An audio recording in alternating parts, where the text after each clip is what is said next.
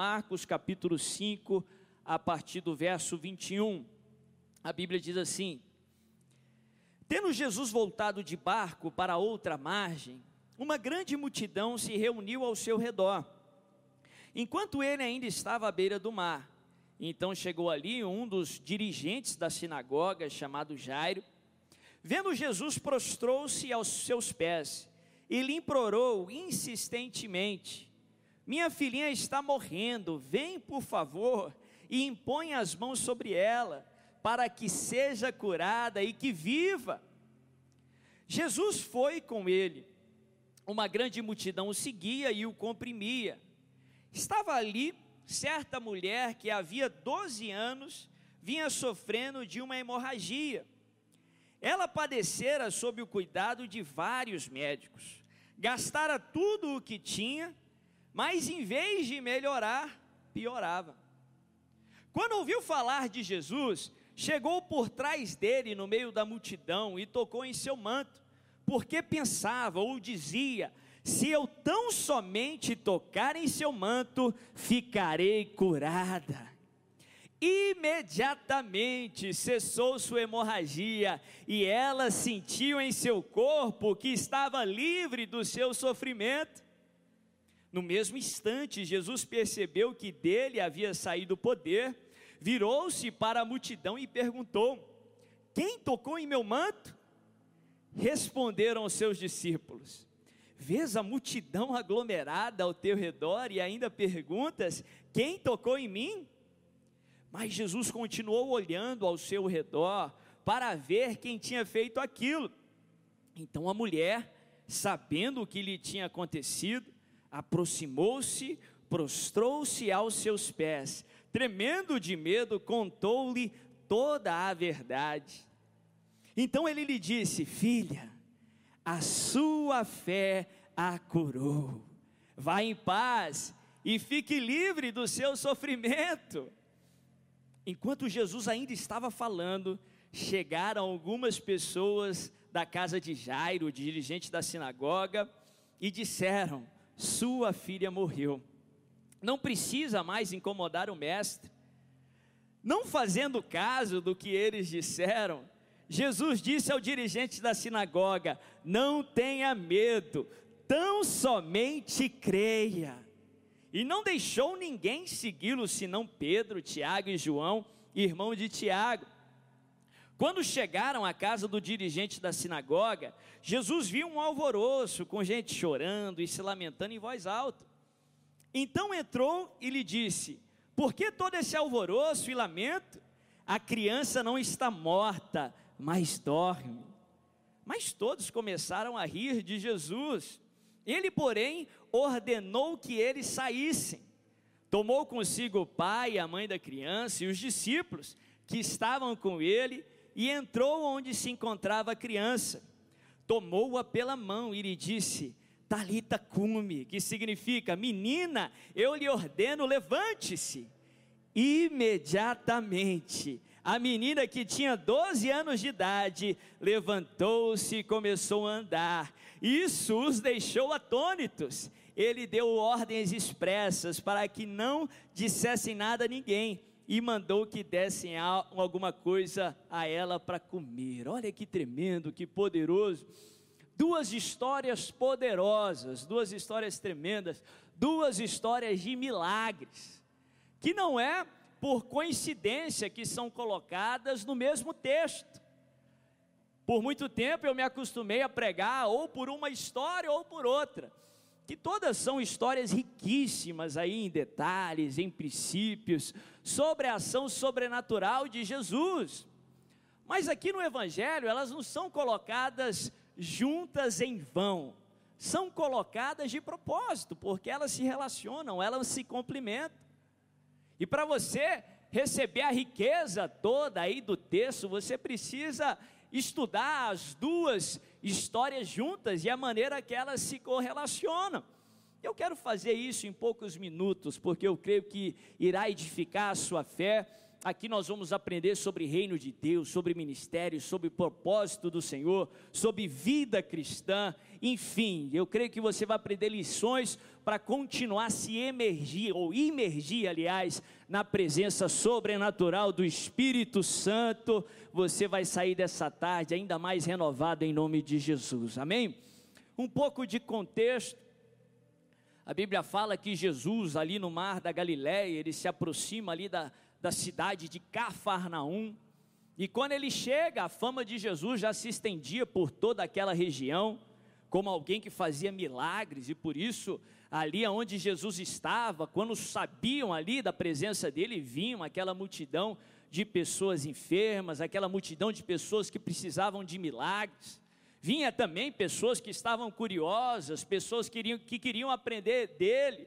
Pessoas também que queriam buscar ali alguma razão até para incriminá-lo, que estavam com interesses ruins, interesses de perseguir a Cristo. E a Bíblia fala que quando ele ele coloca ali, ele desce do barco ali no mar da Galileia, perto da cidade de Cafarnaum, vem uma pessoa ali muito conhecida na região. Vem uma pessoa para aquela sociedade, uma pessoa poderosa, uma pessoa bem próspera.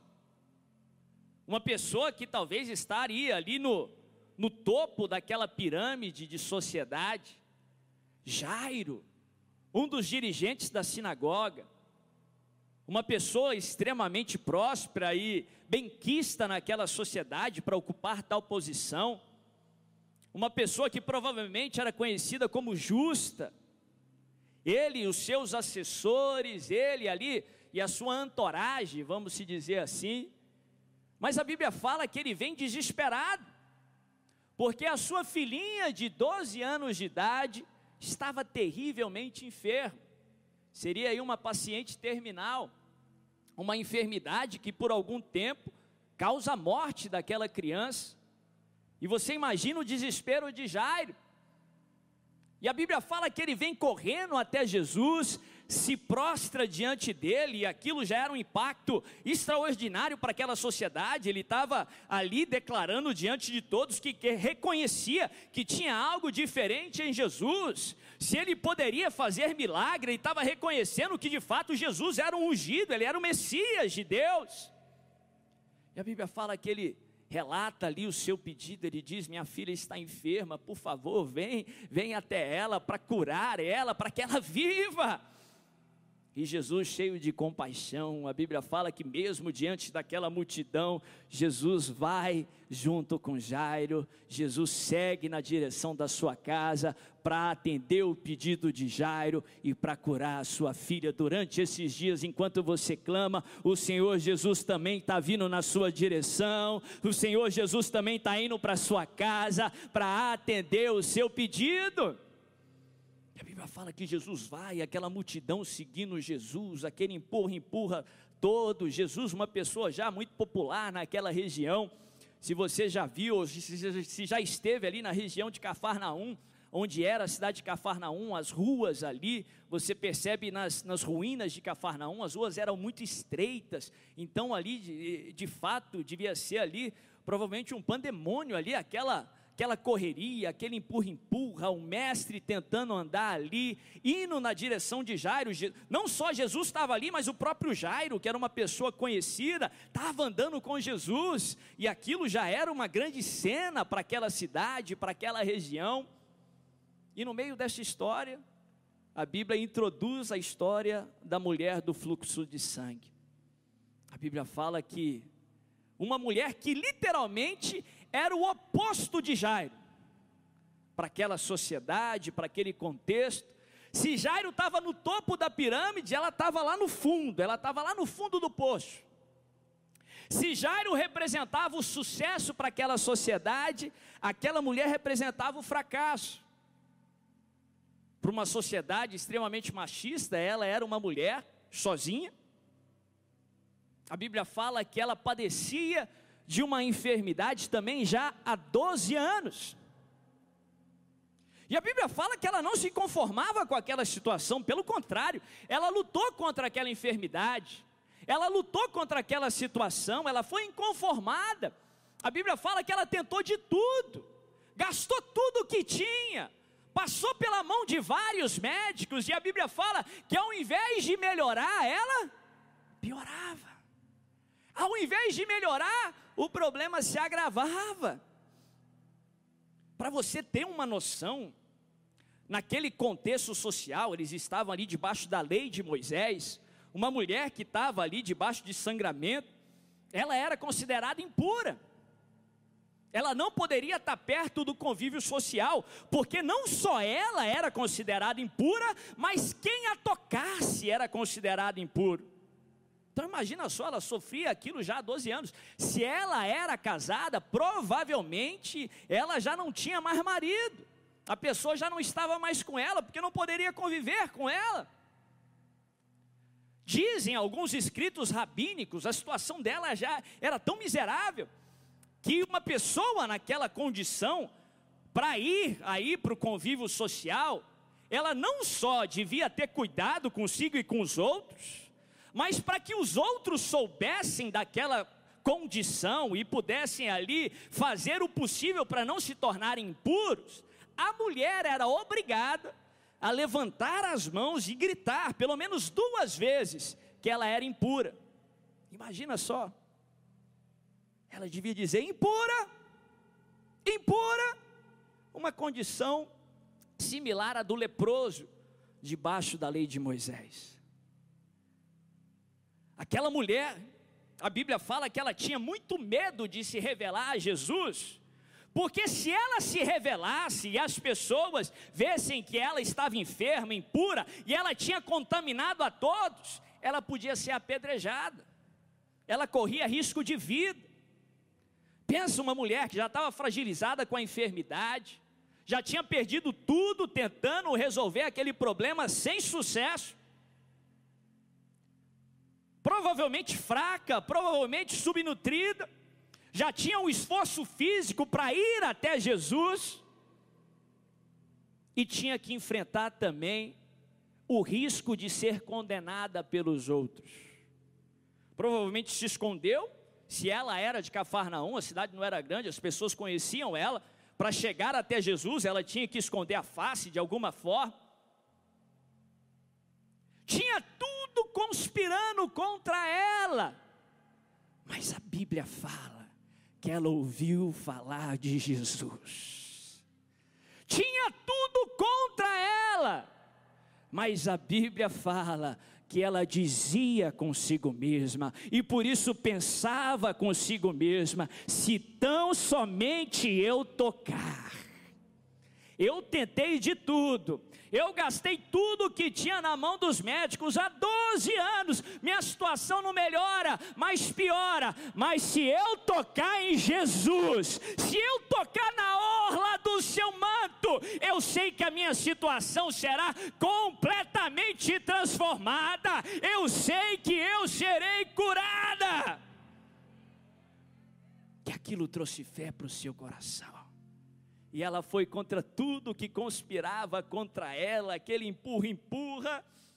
Eu não sei se estava quente, como está aqui nos dias de hoje, eu não sei se estava frio, mas ela enfrentou ali aquela pressão das pessoas, ela te, conseguiu força da onde não tinha, ela foi contra todas as vozes na sua mente dizendo não, ela repetia: se tão somente eu tocar, tá difícil, mas se eu chegar lá, se eu tocar, a minha situação transforma, e pum, ela toca na hora do seu manto. A Bíblia fala que não foi minutos, a Bíblia fala que imediatamente ela foi curada. Eu não sei o que ela sentiu depois de 12 anos com sangramento. Eu não sei o que ela sentiu depois de 12 anos naquela situação, mas imediatamente ela foi curada. Interessante o número 12 aqui porque ela padecia da enfermidade há 12 anos, e a Bíblia fala na mesma história que a filha de Jairo estava enferma, e a filha de Jairo também tinha 12 anos. Você não precisa ser um, um expert na teologia ou na palavra de Deus para saber que na palavra de Deus tem alguns números que dizem mais do que um número por si só. Tem alguns números na palavra de Deus que carregam um significado maior, que são como que se dicas do Senhor apontando para algo maior do que só o número em si. Nós vemos na palavra de Deus o número 7, o número 5, e nós vemos na palavra de Deus por várias e várias vezes o número 12. Não é à toa que Marcos coloca aqui que os dois, um no ápice daquela sociedade, uma pessoa extremamente próspera, e a outra lá no fundo do poço daquela sociedade. Um, a filha estava enferma e tinha 12 anos de idade, a outra padecia da enfermidade há 12 anos duas pessoas opostas socialmente falando, mas as duas pessoas queriam a mesma coisa. As duas pessoas queriam uma cura. As duas pessoas queriam um milagre. O número 12 na palavra de Deus, de acordo com os estudiosos da palavra de Deus, representa o poder e a autoridade de Deus. Fala comigo, poder e autoridade mais uma vez, diz poder e autoridade. Alguns exemplos, lá no Antigo Testamento, a Bíblia fala que Deus faz uma aliança com Abraão, ele confirma a sua aliança com o seu filho Isaac, e essa aliança culmina com o neto de Abraão, Jacó, que Deus o transforma, Deus transforma o seu nome para Israel. A Bíblia fala que Israel, ele tem doze filhos que a Bíblia nos ensina tem um papel muito especial. Eles constituem a nação de Israel. E por várias vezes a palavra de Deus traz a definição que esses doze são príncipes na nação de Israel. Príncipe representa poder e autoridade. A Bíblia fala que Abraão também teve um outro filho de Agar, e esse filho se chamava Ismael. A Bíblia fala que Ismael também teve doze filhos. E a Bíblia também menciona que os filhos de Ismael seriam príncipes. Mais uma vez, doze representando poder e autoridade. Lá no Novo Testamento, a Bíblia fala que quando Jesus estava estabelecendo ali o ministério, a igreja, ele chama para si discípulos, e a Bíblia fala que ele escolhe doze discípulos. Esses doze tiveram um papel especial. Esses doze são chamados de apóstolos. A Bíblia fala que são os apóstolos do Cordeiro. A Bíblia fala que eles se assentarão em assentos especiais e julgarão as doze tribos de Israel em poder e em autoridade. Lá em Lucas capítulo 9, verso 1, a Bíblia fala que Jesus, reunindo os doze, ele os envia em poder e autoridade para curar enfermos e libertar os cativos ou libertar os possessos. Porque o número 12 representa o poder e a autoridade do Senhor. E a Bíblia nos traz mais e mais exemplos disso. A Bíblia nos mostra aqui, nesse contexto, nessa história, entre Jairo e a mulher do fluxo de sangue, duas pessoas opostas ali naquela camada social, duas pessoas opostas ali naquele contexto sociocultural, um no topo e a outra lá no fundo, duas pessoas diferentes, porém semelhantes. Por muitas vezes pregamos, e eu prego muito sobre isso, nós fomos criados de maneira única, sem igual, não existe ninguém no universo igual a você, ninguém tem a sua impressão digital, ninguém tem um propósito que Deus tem para a sua vida, porque você foi criado de maneira única. Você é único, porém semelhante ao seu irmão. Você é única, porém semelhante à sua irmã. É fundamental que você entenda isso. Só assim você pode crescer em amor. Só assim você pode ter empatia e se colocar no pé do seu irmão, nos calçados do seu irmão e tentar servir o seu irmão. A Bíblia nos ensina que duas pessoas opostas, semelhantes, precisavam da mesma coisa. Uma pessoa considerada extremamente justa e a outra pessoa, presta atenção naquele contexto religioso, quem estava enfermo era porque tinha feito algo errado. A religião sempre pregou isso. Se aquela mulher estava 12 anos enferma, para aquela sociedade era uma mulher impura e pecadora. Um justo e uma injusta, todos precisavam do mesmo milagre. Todos precisavam da mesma coisa. A Bíblia fala que Deus permite a sua chuva cair sobre justo e sobre injusto. A Bíblia fala que todos nós pecamos e carecemos o que? Da glória do Senhor. Presta bem atenção aqui, um no topo e uma lá embaixo. Todos precisam do poder e da autoridade do Senhor. Todos estão sujeitos ao poder e à autoridade do Senhor. Nesse ano, mais do que nunca, nós percebemos isso.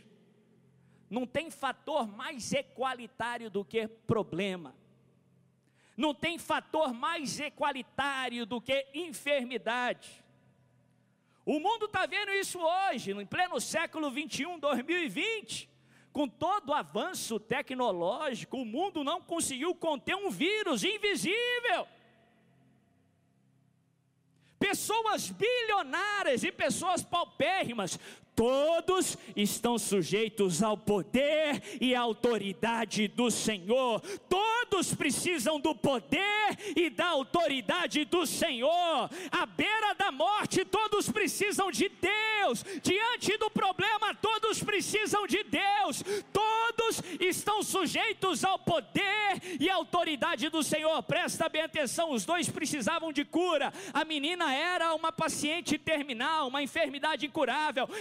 Com fluxo de sangue. A Bíblia aqui não só fala que as pessoas estão sujeitas ao poder e autoridade do Senhor, mas aqui no Evangelho eu também aprendo que toda enfermidade também está sujeita ao poder e autoridade do Senhor. A filha de Jairo, ela é ressuscitada, sabe por quê? Até a morte está sujeita ao poder e autoridade de Jesus. Até o coronavírus está sujeito ao poder e autoridade de Jesus. Quando ele quiser acabar com essa história toda, ele termina. Prepara uma mesa na presença dos meus inimigos. Isso quer dizer que quando ele quiser parar a guerra, ele para. Se você está sem força, ele vai parar tudo, só para preparar um banquete e para te alimentar. Quando ele quiser que a guerra continue, ele diz: continua, porque todos estão sujeitos ao poder e à autoridade de Jesus. A Bíblia fala que a mulher é imediatamente curada. Agora você se lembra de Jairo? Ele estava desesperado, a sua filha estava enferma, quase morrendo. Pensa no desespero do pai, quem é pai aqui sabe disso.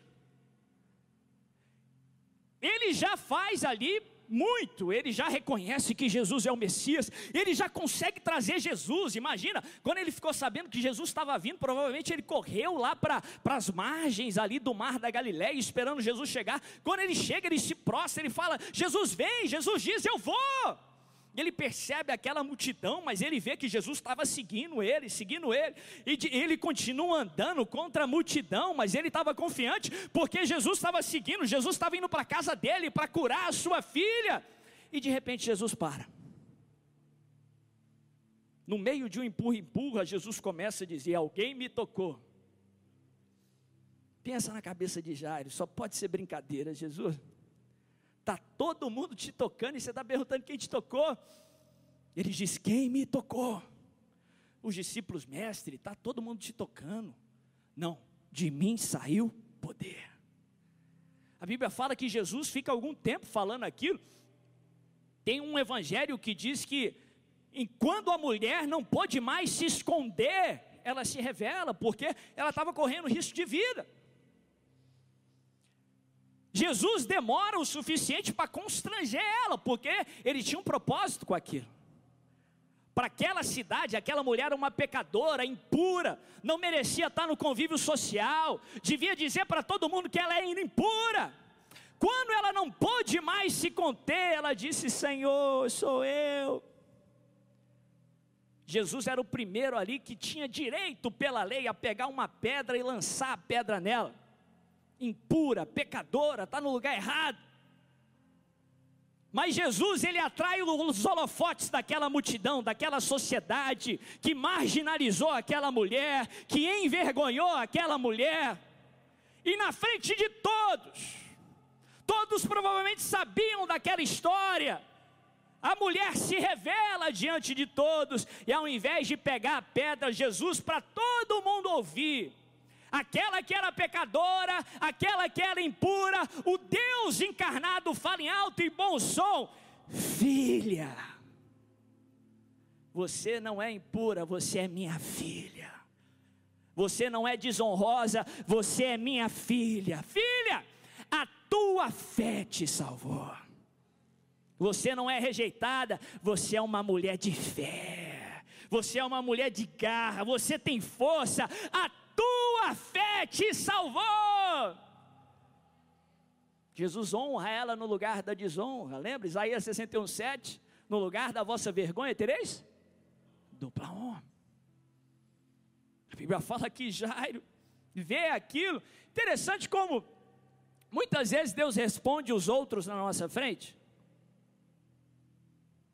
Interessante que muitas vezes as pessoas são abençoadas em primeiro lugar. Quem já teve esse sentimento? A bênção que você queria, o milagre que você queria, você foi até Jesus, você está pedindo já tem muito tempo. E de repente uma mulher entra na história, pede, pum, ela recebe. Vem testemunhar, você bate palma, dá glória a Deus.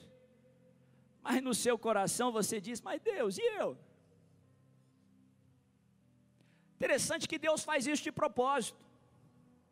Deus abençoa outros na nossa frente. A Bíblia tem uma parábola toda sobre isso. Não sei se você já ouviu sobre aquela que ficou conhecida como a parábola do trabalhador da última hora. A Bíblia fala que o senhor ali da, da, da vinha, ele vai dar a paga, o salário, e na hora de responder, de dar a recompensa, ele começa a pagar aqueles que tinham trabalhado por último. Aqueles que tinham chegado no final do dia, tinham trabalhado poucos minutos, talvez uma hora. E aqueles que tinham começado a trabalhar desde de manhã receberam por último. Interessante que Deus tem essa mania. Se você já se sentiu assim, você vai se sentir assim outras vezes.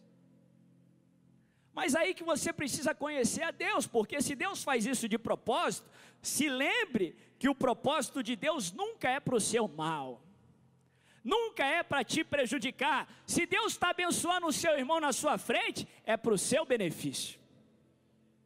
É porque a bênção do seu irmão está, na verdade, te abençoando, é. Deus está fazendo muito mais do que você está percebendo. Deus está fazendo muito mais do que você está vendo. Na verdade, Ele sempre faz infinitamente mais. Quando Deus abençoa outro na sua frente, não é para te prejudicar, é para te abençoar. Paulo nos ensina esse princípio, ele ensina que nós devemos chorar com os que choram, mas nós também devemos o que? Alegrar com aqueles que se alegram. Chorar com os que choram até é mais fácil porque você se sente superior até. Agora, se alegrar com seu irmão, você fala, Deus, mas o irmão nem queria ainda, eu já estou aqui tem 10 anos. Eu já estou tentando, batendo nessa porta tem 5, tem 12 anos. O camarada chegou na cena agora e já teve um milagre, Deus. Quando Deus faz isso, Deus está convidando você para o conhecer. Para aquela sociedade, Jairo merecia mais do que ela. Deus está te lembrando que não tem a ver com mérito, tem a ver com a bondade do Senhor. Não tem a ver com aquilo que você fez, mas tem a ver com aquilo que Ele fez. Não tem a ver com aquilo que você é, mas tem a ver com aquilo que Ele é. Ele é bom em todo tempo Todos nós pecamos e carecemos da glória do Senhor. A moral ali do trabalhador da última hora, que todos nós somos o trabalhador da última hora. Nós não merecíamos o pagamento do Senhor, nós não merecíamos a salvação. Eu e você merecíamos nada mais do que a morte e o inferno, mas Deus é tão bom e Ele nos amou de tal maneira que Ele nos revestiu de graça e nos deu mais do que merecemos é pela bondade do Senhor. Quando Ele abençoa outro na sua frente, Ele não está tentando diminuir a tua fé, Ele está tentando fortalecer a sua fé. Para que você saiba que o mesmo Deus que tem o melhor para o seu irmão, Ele tem o melhor para você. Para que você saiba que o mesmo Deus que se lembrou do seu irmão, Ele jamais se esquece de você para que você saiba que o mesmo Deus que fez um milagre na vida do seu irmão, vai fazer um milagre na sua vida, para que você exerça a sua fé, para que você exerça a sua confiança, e essas atitudes são como músculos, quanto mais você exercita, mais você cresce. Quanto mais você exercita a sua fé, mais a sua fé cresce. Quanto mais você exercita a sua confiança, mais a sua confiança cresce. A Bíblia fala que Deus abençoa aquela mulher, e naquela hora que a cura vem, os familiares de Jairo, os amigos de Jairo chegam até Jairo e dizem assim: Jairo, não incomoda mais o mestre, a sua filha morreu. Jairo, não tem mais jeito. Jesus demorou demais, não devia ter parado. Jairo, a sua vida morreu, a sua filha morreu. Como eu falei, quando nós conhecemos a Deus, nós sabemos que Ele tem o melhor para cada um de nós. Ele tem o melhor para o seu irmão e Ele tem o melhor para você. Só que muito cristão quando vê Deus respondendo a mulher do fluxo de sangue, como Jairo viu, eles caem na tentação de pensar que o melhor que Deus teria para Jairo é o mesmo que Deus teria para a mulher da, do fluxo de sangue. Ah, Deus respondeu ela. Deus tem o melhor para mim, então Ele vai curar a minha filha. Deus tem o melhor para o seu irmão, e Deus tem o melhor para você. Isso não quer dizer que a mesma coisa que Deus tem para o seu irmão, Ele tem para você. Pelo contrário, o propósito de Deus é único para cada um de nós. Deus tem o melhor para o seu irmão e glória a Deus pelo melhor que Ele tem para a vida dele. Mas saiba que Deus tem o melhor para você. E não molde o propósito de Deus para você por aquilo que Deus fez para a vida do seu irmão. Jairo pensou que Jesus iria curar como ele curou a mulher do fluxo de sangue. Mas Jesus tinha planos maiores. Jesus tinha pensamentos maiores. Jesus tinha um propósito maior. Isaías diz que tão alto quanto os céus são da terra, os planos e pensamentos do Senhor são sempre maiores e melhores do que os nossos. Enquanto Jairo queria uma cura, Jesus jamais quis curar a sua filha. Jesus jamais planejou curar a filha de Jairo. Enquanto Jairo queria uma cura, Jesus queria algo maior. Jesus queria queria ressuscitar a filha de Jairo. A Bíblia fala que quando chega a notícia que a filha tinha morrido, Jairo meio que entrega os pontos. E se você acompanhar no texto, o texto muda. Antes você via Jairo conduzindo Jesus, Jairo chamando a Jesus, Jairo clamando. Depois que ele cura a mulher do fluxo de sangue, a Bíblia fala que Jairo fica meio que extasiado. E agora é Jesus que guia Jairo. Jesus diz para Jairo: Jairo, não temas. A menina não morreu, mas ela apenas dorme. Jairo, não temas, continua a crer. Talvez você está nesse estado de Jairo, você está entregando os pontos. O Espírito Santo está te levando aqui, te trouxe aqui para a conferência, porque agora não é você que vai guiar, é Jesus que está guiando você. Jesus está dizendo: não temas, continua, bata na porta, persevera, porque eu tenho o controle. Agora a história mudou, é como deveria ser desde o início. Não é Jairo guiando, é Jesus que tem que nos guiar. Jesus diz: Jairo, vamos para sua casa, porque a sua filha vai voltar a viver. Sua filha não morreu, ela está dormindo. Presta bem atenção: Jairo esperou mais e não teve a sua cura, ele teve a ressurreição.